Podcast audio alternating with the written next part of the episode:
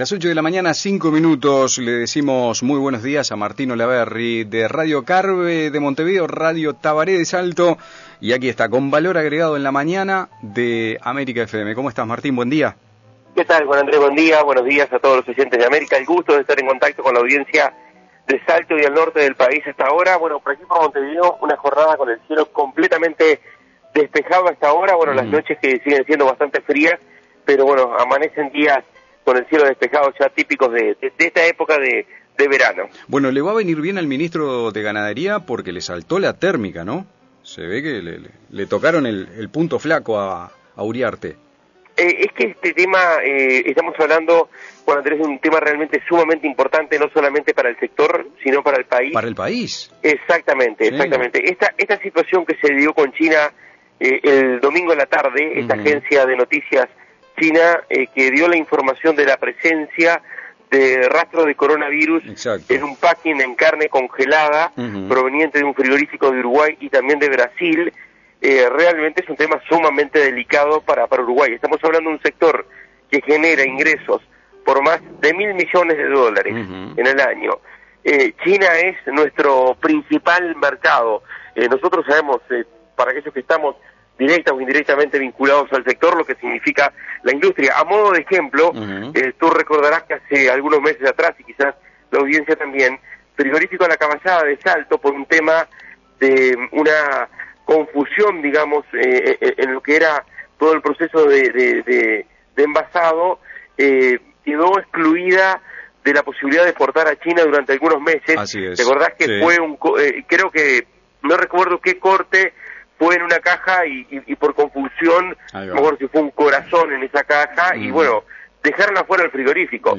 Y quedar afuera de China en este momento eh, te significa tener que parar. Y bueno, eh, recuerdo que pasó eso en su momento con la caballada. Se decía el domingo, una agencia de noticias oficial china, de bueno, en, China prácticamente que todo está vinculado al, al, al, gobierno, al régimen comunista, eh, dio a conocer que en, en, una, en una carne congelada se había detectado en el packing rastros de coronavirus de un frigorífico uruguayo, que es la planta MPU, y también de un frigorífico brasileño. Esto ya viene ocurriendo desde hace algún tiempo con otras plantas. Ocurrió con frigoríficos de Argentina, ocurrió con frigoríficos de Brasil.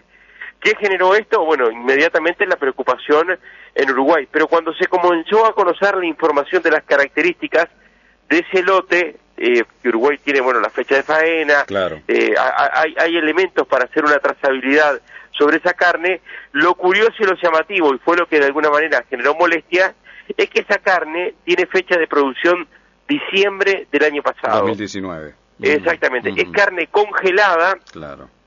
Diciembre del año pasado en Uruguay no estaba presente el virus, aquí apareció en el mes de marzo, eh, pero además de diciembre del año pasado, recién estábamos comenzando a escuchar hablar algo del coronavirus. Y el problema no estaba en Sudamérica, el, el, problema estaba en Asia.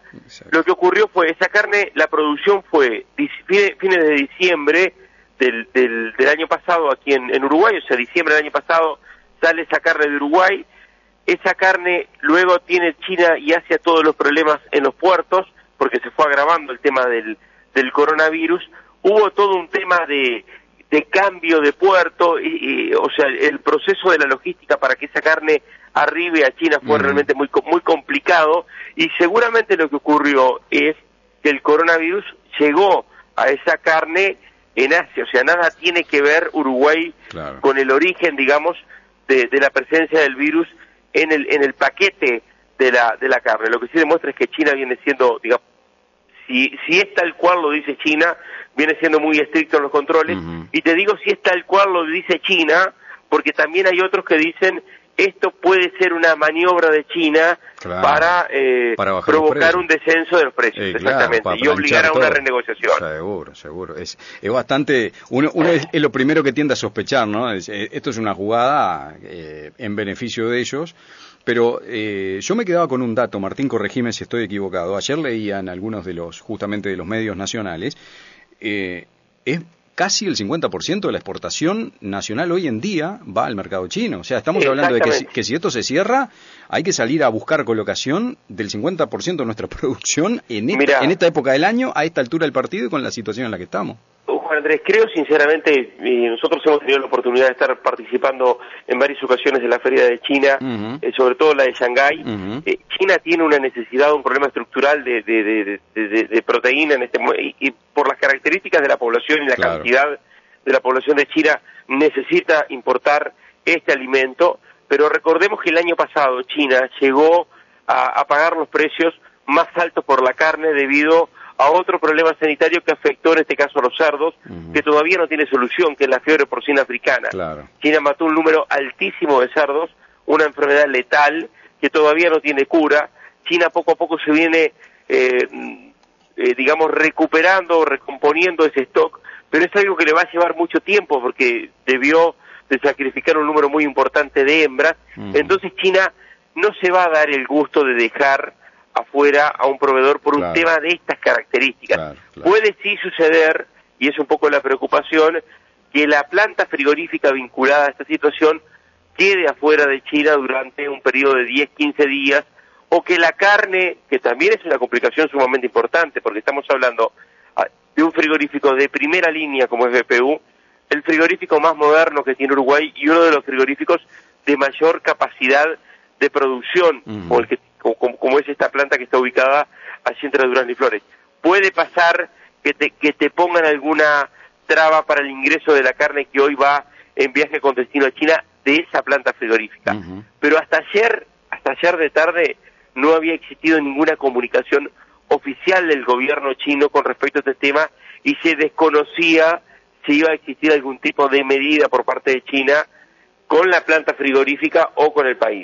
Creo que si algo ocurre, si algo ocurre y que es poco probable por las características y por el movimiento que es Uruguay, si algo ocurre va a ser fundamentalmente con la planta.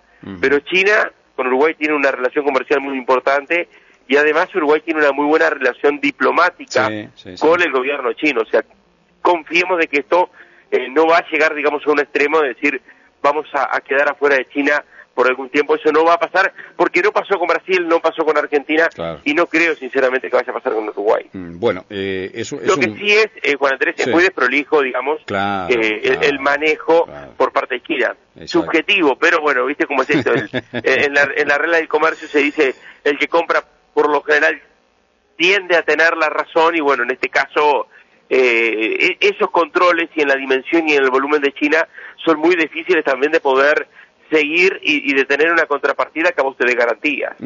Martín, eh, estamos entrando en la temporada de verano y eso significa que eh, las condiciones agrometeorológicas y con, con, el vacaje y con las eh, distintas producciones de nuestro país de cara a una temporada de verano que al menos aquí en el litoral norte es muy dura, eh, significa algún dolor de cabeza para el productor, ¿no? sí, mira, yo, yo recién decía cuando arrancaba el, el, informe un comentario muy urbano que era un lindo día, cielo despejado por aquí por, por Montevideo, uno desearía realmente tener eh, en este momento otras condiciones, aunque en algunos lugares se dieron, y ustedes lo saben muy bien, porque Salto fue una de las zonas que salió favorecida, registros muy buenos que superaron los 100 milímetros, este, que eso realmente vino muy bien y trajo un alivio importante en un contexto que hay mucha preocupación y que además viene ya, hay zonas como la del este que vienen de un momento complicado. El verano fue seco, el otoño fue seco, el invierno fue seco, frío y largo, o sea que bueno, realmente eh, se le suma la primavera que nos favoreció y ahora este verano que tiene un pronóstico de niña que naturalmente genera muchísima preocupación. Ayer, eh, desde el Ministerio de Ganadería, Agricultura y Pesca, se anunció que seguramente en estas próximas horas algunas zonas del país van a quedar declaradas dentro de la, de la emergencia agropecuaria. No es una solución, porque aquí la, la solución es que llueva y luego que llueva es esperar, porque como se dice comúnmente no, no llueve pasto, hmm. pero es una señal de apoyo el hecho de que se declare la, la emergencia agropecuaria. A esto hay que sumarle, recién hablábamos con Andrés de la soja, que, de, perdón, de la carne, que genera más de mil millones de dólares y otro rubro sumamente importante en este momento donde la economía de Uruguay va a sentir el hecho de no tener una temporada turística normal es el tema, por ejemplo, de la soja. Es el otro rubro importante de exportación que tiene Uruguay. La soja a nivel internacional tiene un precio sumamente interesante. En Chicago está en el eje de los 430 dólares. Este año la soja llegó a tener un precio inferior a los 300 dólares, o sea, este valor se ubica, eh, lo histórico de la soja fue más de 500 dólares, eh, fueron momentos e-, excepcionales del mercado, mm. pero simplemente para graficarte y grafitarle al oyente de que este precio es muy bueno, pero claro, el tema es que en muchos lugares no llueve y la gente no se anima a sembrar, porque sembrar en seco implica todo un riesgo de perder eh, todo lo que invertís para, para implantar el cultivo. Eh, eh, realmente es una lástima no poder aprovechar este momento del mercado que en buena medida responde al tema climático, porque lo que lee el mercado en este momento y sobre todo el, importador que es China, es que Sudamérica va a tener una, o podría llegar a tener una producción sumamente complicada porque este fenómeno le pega a Argentina, le pega a Brasil, le pega a Paraguay y nos pega a nosotros y se prevé que la producción de soja pueda ser menor. Así que bueno, el tema climático te diría que es también otro de los puntos muy importantes que, hoy tenemos en la, en la agenda y ahí no queda otra que esperar y, y, bueno, eh, desear y, y pedirle a Dios que nos ayude, digamos, a revertir rápidamente esta situación. Sin duda. Martín, muchísimas gracias y como siempre, valor agregado a partir de las 11, ¿no? a partir de las 11, así que bueno, en Tabaré nos estaremos encontrando y Juan Andrés estamos a las órdenes, así que cuando este cuando cuando tengamos novedades y temas, este retomamos este este contacto tan lindo para seguir hablando de todos los temas que tienen que ver con la actividad agropecuaria que sin lugar a dudas es muy dinámica. Y bueno, vamos a, estar cerrando un año eh, con un sector que sintió la pandemia, quizás en la próxima intervención podríamos hacer un rápido resumen que se me ocurre ahora en el momento. Un año muy difícil, pero en, un rubro que ha tenido la, suerte por lo menos de, no parar, más allá de tener que enfrentar mm. algunas dificultades climáticas, pero también eh, desde el punto de vista de los mercados, algunos mercados que siguieron muy afectados por todo el tema coronavirus, pero por lo menos fue un rubro que, que, mantuvo la actividad y es de esos eh, motores de la economía que menciona la, ministra Arbeleche que siguen siguen moderando por lo menos y que bueno eh, van a ser o va a ser muy, importante como ha ocurrido históricamente para, para seguir moviendo el país. Ah, porque además hay que hacer una lectura que muchas veces la gente por ahí no visualiza, que es que el margen es el que se enmagrece porque los mercados bajan y los costos de insumos suben, como por ejemplo el de alimentos, el de específicos eh, ganaderos, etcétera, etcétera, ¿no? Exactamente. Fue un año uno, uno rápidamente, y, lo, lo, vamos a hacer seguramente en la próxima intervención para poder ordenarlo un poco mejor, pero uno empieza a ver y, hay costos que se incrementaron, por ahí hay otros que bajaron fuertemente, el caso del petróleo que, que, va a tener una caída históricamente alto, pero aquí no se reflejó, por ejemplo, esa caída en el precio del combustible. Lo, lo, vive la producción, lo vive el consumidor, lo que sí no hubo fue un aumento en el precio del combustible. Pero vos mirás hoy todavía los valores de Uruguay debido a lo que fueron lo, que ocurrió en su momento con, con ANCAP y seguimos con un costo que está completamente desalineado a lo que es el costo del combustible en, en la región y eso obviamente se termina impactando en la, en la, en la actividad. O sea, fue un año realmente complicado y hubo eh, mercados que se vieron tremendamente afectados y que aún lo están por el tema de la pandemia. Uno de ellos, por ejemplo, Europa. O sea que bueno, hemos tenido realmente un año eh, bastante bastante particular, indudablemente también para lo que es la, la producción agropecuaria, más allá de que uno por ahí lo percibe en, en el movimiento y dice, bueno, fue un sector que no paró, siguió trabajando, sí es cierto, eh, eh, fue, fue realmente un hecho sumamente positivo, pero no estuvo ajeno a todo esto.